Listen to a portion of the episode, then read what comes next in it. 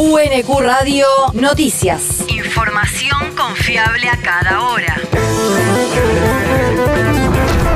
El clima. El Servicio Meteorológico Nacional indica que hoy se espera una máxima de 20 grados con cielo algo nublado.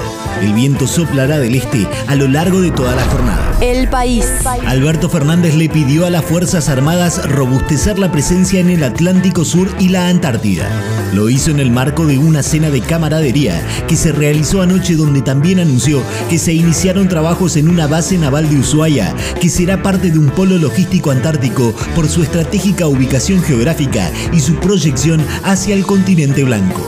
El presidente remarcó que próximamente habrá un nuevo plan de capacidades militares que actualizará el que rige desde 2011 y que el año que viene habrá un reequipamiento sin precedentes con la recuperación, compra y modernización del sistema de armas. Hoy nuestro país cuenta con Fuerzas Armadas democráticas, profesionales, preparadas para la defensa de la soberanía en tierra, mar y aire.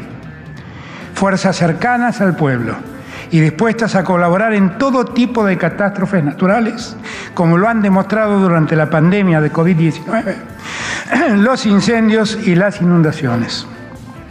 Es por eso que, pese a las dificultades impuestas por la crisis económica heredada, la deuda externa asociada, la guerra y las consecuencias de la pandemia, sigo manteniendo mi compromiso de fortalecer la defensa nacional.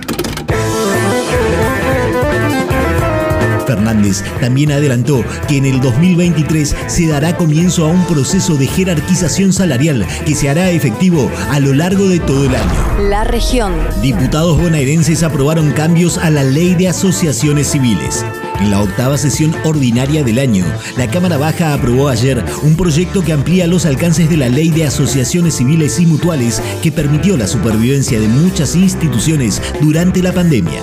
La modificación de la Ley 15.192 incorpora a centros comunitarios y organizaciones de comunidades migrantes a ingresar al sistema de condonación de deudas ante la Dirección Provincial de Personería Jurídica. Hasta el momento, la norma alcanzaba a los clubes de barrio, centros de jubilados, centros culturales, sociedades de fomento y jardines comunitarios, permitiéndoles acceder a un fondo especial con partidas presupuestarias específicas dirigidas a cada sector. El territorio. Abierta la convocatoria para los murales del Bicentenario en Verazategui organizada por el Instituto Cultural de la Provincia de Buenos Aires y el Banco Provincia, tiene como objetivo revalorizar el espacio público, fomentar la identidad bonaerense y visibilizar la cultura local. En el marco del bicentenario del Banco Provincial y en coordinación con la Subsecretaría de Promoción Sociocultural y la Municipalidad, se convoca a los artistas urbanos verazateguenses para intervenir una pared de 120 metros cuadrados en el complejo cultural municipal La Calle. El mundo. Prohíben transporte de armas y municiones durante los comicios en Brasil. La medida dictada por el Superior Tribunal Electoral alcanza a coleccionistas, cazadores y tiradores deportivos y comienza a regir mañana con extensión hasta las 24 horas posteriores a la finalización de la jornada que se llevará a cabo el próximo domingo. La determinación de la Corte Electoral deberá cumplirse en todo el territorio nacional bajo pena de prisión en flagrante por porte ilegal de un artefacto bélico en caso de su incumplimiento. La universidad. Quincuagésimas primeras jornadas argentinas de informática. Con el auspicio de la Universidad Nacional de Quilmes, la Sociedad Argentina de Informática organiza las jornadas que se realizarán del 17 al 28 de octubre en modalidad mixta.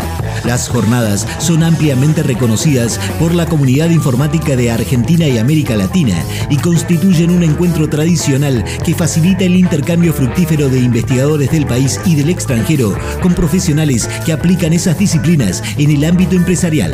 Las presentaciones de trabajos y conferencias se realizarán de manera virtual y habrá además actividades presenciales en la sede de la Universidad Abierta Interamericana en Avenida Montes de Oca al 750 del barrio porteño de Barracas. El deporte. El presidente despidió a los deportistas que competirán en los Juegos Odesur.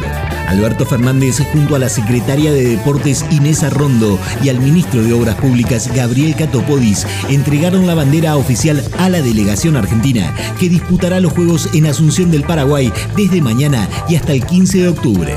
Serán 592 los atletas que representarán en 36 diferentes disciplinas a nuestro país y como abanderados fueron elegidos Rocío Sánchez Moquia, integrante de Las Leonas, y el palista Agustín Bernice.